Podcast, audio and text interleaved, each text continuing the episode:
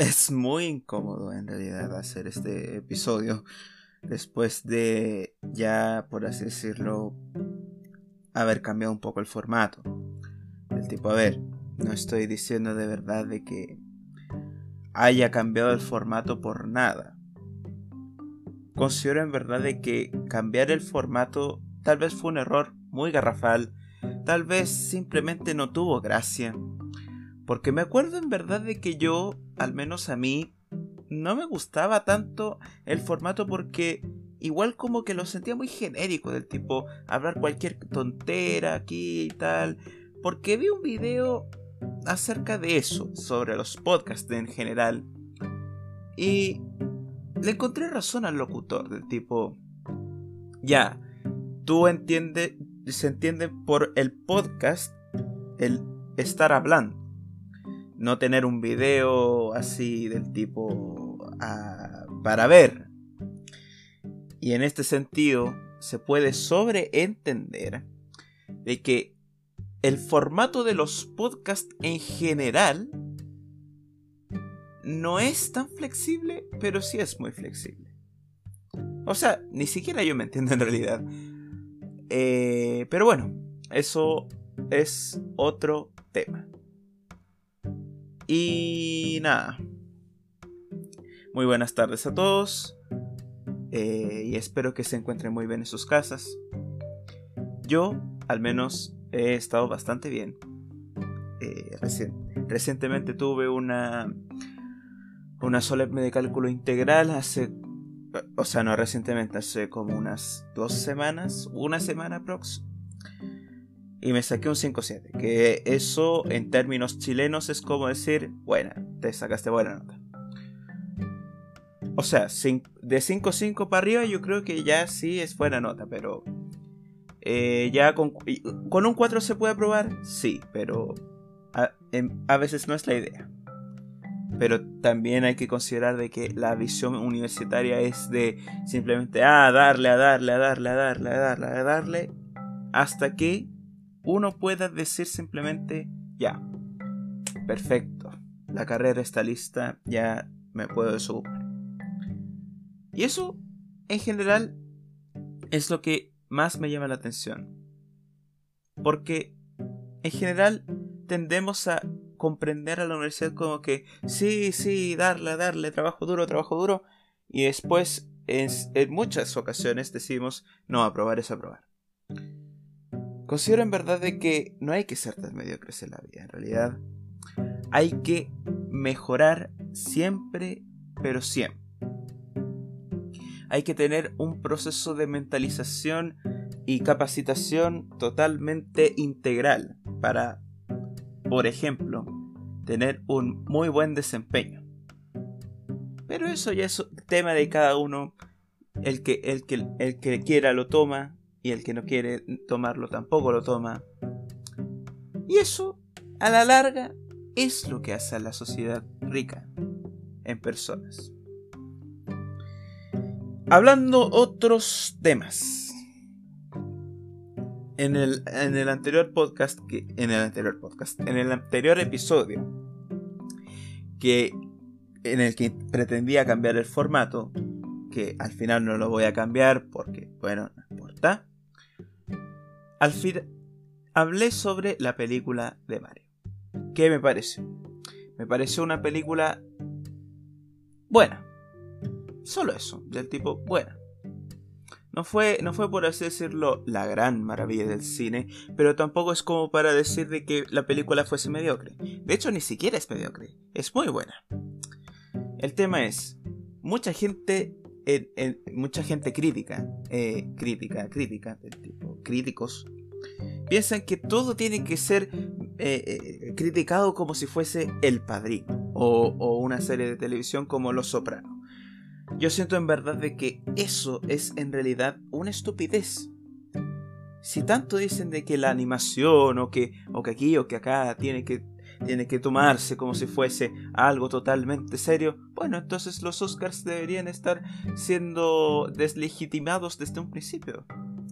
Porque hace muchísimo tiempo que oigo que, por ejemplo, en un video hace muchísimo tiempo, eh, se hablaba de que en, el, Oscar de animación simplemente los críticos decían, elijo la película porque le gustó a mi hijo. Con eso se desvirtúa el arte. Hay muchas películas para adultos, hay muchas películas para, para niños, hay muchas películas para aquí y para allá, pueden estar animadas o, o tener actores reales. Pero eso, a la larga, solamente tiene que ser un adicionante. Y no necesariamente el foco principal de las cosas. Porque a mí lo que me carga de una crítica es de que se tenga eh, la, eh, la, la, prepotencia tan, tan grande de decir mi opinión es la correcta porque es la correcta y aquí y acá. Nadie tiene la razón. O bueno, todos podemos tener parte de la razón. Porque en cierta medida eso es lo que también hace a la ciencia del tipo, no todos estamos haciendo todo del tipo eh, Einstein no estaba haciendo toda la física cuántica o toda, o toda la física relativista o toda la física en general. Simplemente le estaba haciendo su rama. Pero ya me fui por las ramas, así que volvamos un poco al tema de la película de Mario. Consideré la animación exquisita, muy buena, 10 de 10. La historia obviamente no le podía no le podía achacar mucho del tipo. Obviamente, ¿cómo le puedes pedir a, a, Nintendo que haga una historia tan compleja y tan sincera para una película de Mario? Es como decir, créeme una película de Sonic. O sea, o, o, sea, sí, existe la película y existe la segunda parte. mi tema está en que, en realidad, en general, un plataformas no puede tener una historia tan, pero tan eh, ridículamente compleja. Eso ya es más para una novela visual. Y hablando de novelas visuales y de Sonic, eh, anteriormente me jugué el, el, asesinato de Sonic, el Murder of Sonic the Hedgehog. Y consideré que quería hacer un video. Quería empezar un video así para un canal de críticas totalmente genérico. Pero, ¿para qué? Del tipo, ¿para qué? Todos saben que estoy haciendo un podcast o todos saben que estoy en Instagram hablando de política, etcétera, etcétera. Entonces decidí simplemente hablarlo aquí. Ya como tres semanas después, pero no importa. Mis primeras impresiones es de que eh, el juego, como fue lanzado como una broma de April Fools, básicamente eh, el, Día de los Inocentes eh, gringo, es como Mm, desentona. ¿Por qué? Porque parece profesional. Incluso tiene la intención de serlo. Obviamente Sega. Es obvio, pero mi tema es, si fuese una broma, ¿por qué le pones tanto esfuerzo? Del tipo, no es necesario tener tanto esfuerzo inmaculado aquí y acá una broma muy sencilla es simplemente poner una imagen en Twitter. O no sé, en tu red social favorita en realidad. A mí, a mí lo que más me desagradó es de que en el juego se pretende poner a eh, un minijuego eh, de Sonic corriendo. Y es como que... Ah, es complejo. Pero es, es divertido. He de decir, es muy divertido ese minijuego. Pero es como el Sonic real del tipo, me tengo que frustrar para continuar la historia que se supone tiene que continuar sola sin minijuego. Es ridículo. Es muy ridículo. No puede, no puede haber un, juego visual tan mal planteado que yo dije, mm, no lo vuelvo a jugar. No lo siento. No, no, no. Pero bueno, no puedo pedirle mucho a una broma de April Fools.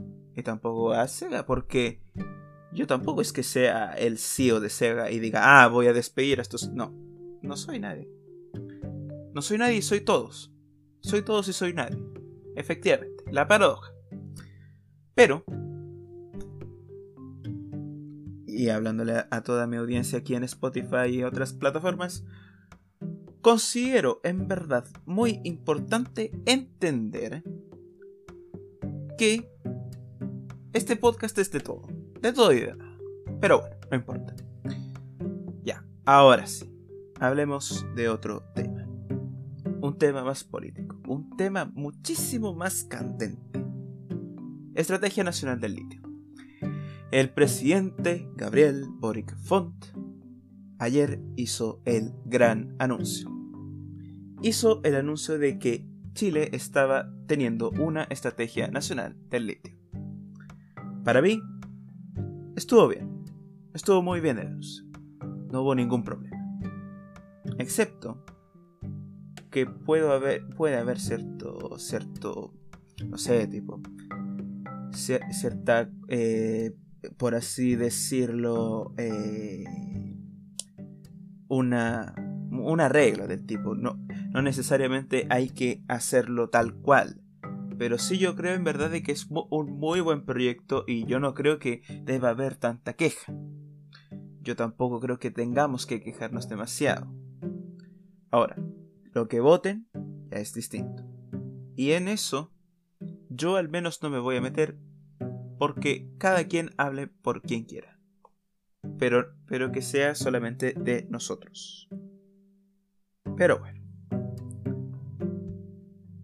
Otro tema, pero otro tema que también me dejé en el tintero durante las otras dos semanas es lo que sucedió en mi comuna. Creo en verdad de que es, pero terrible, terrible.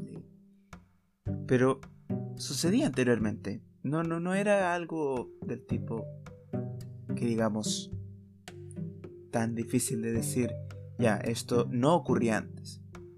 Tal vez con poca frecuencia, pero fue la gota que derramó el vaso. Para mí al menos. Porque después hubo unas protestas al frente de la... O sea, ah, creo que antes, en realidad, antes por el Cabo Palma y, y otros carabineros, que en paz descansen, hubo una, una, hubo una marcha enfrente de la moneda que estaba televisada. Era impresionante la cantidad de gente. Y al menos a mí me fue bastante, pero bastante intrigante. Y muy intrigante, fíjate.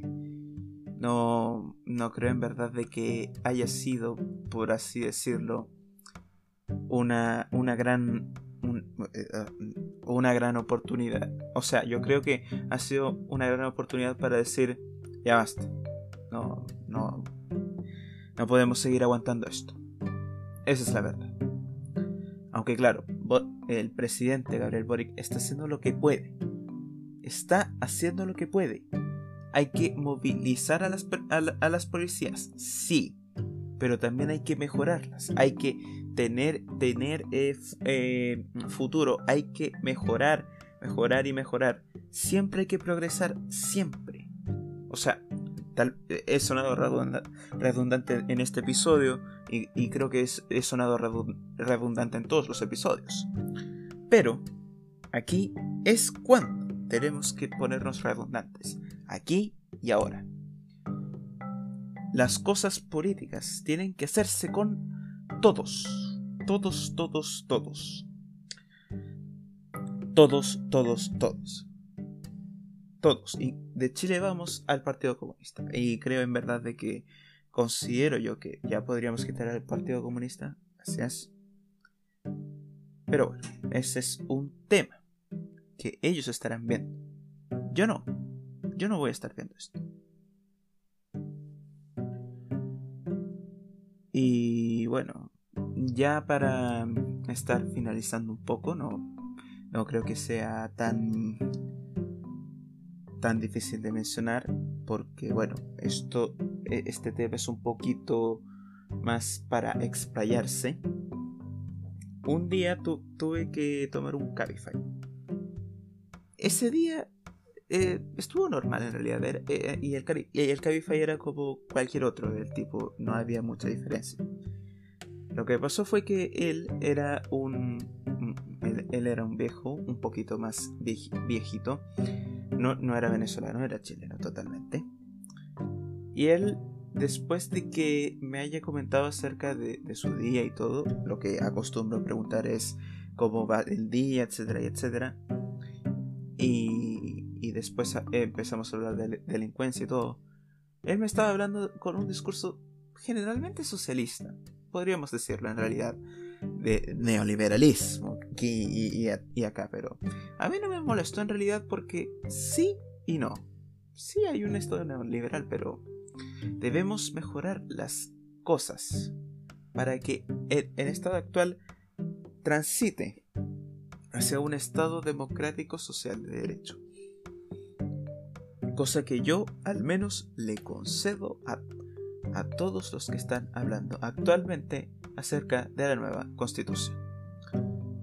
Me pareció raro, porque generalmente los Cabify normalmente son de Venezuela. O sea, no quiero ser racista, tampoco.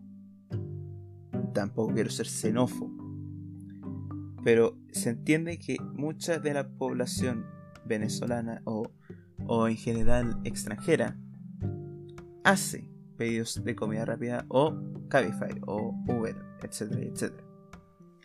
Entonces aquí nuestro tema es que la conversación no, no, no, no, no, no, no, del tipo no, no era tan normal esta conversación con un Cabify.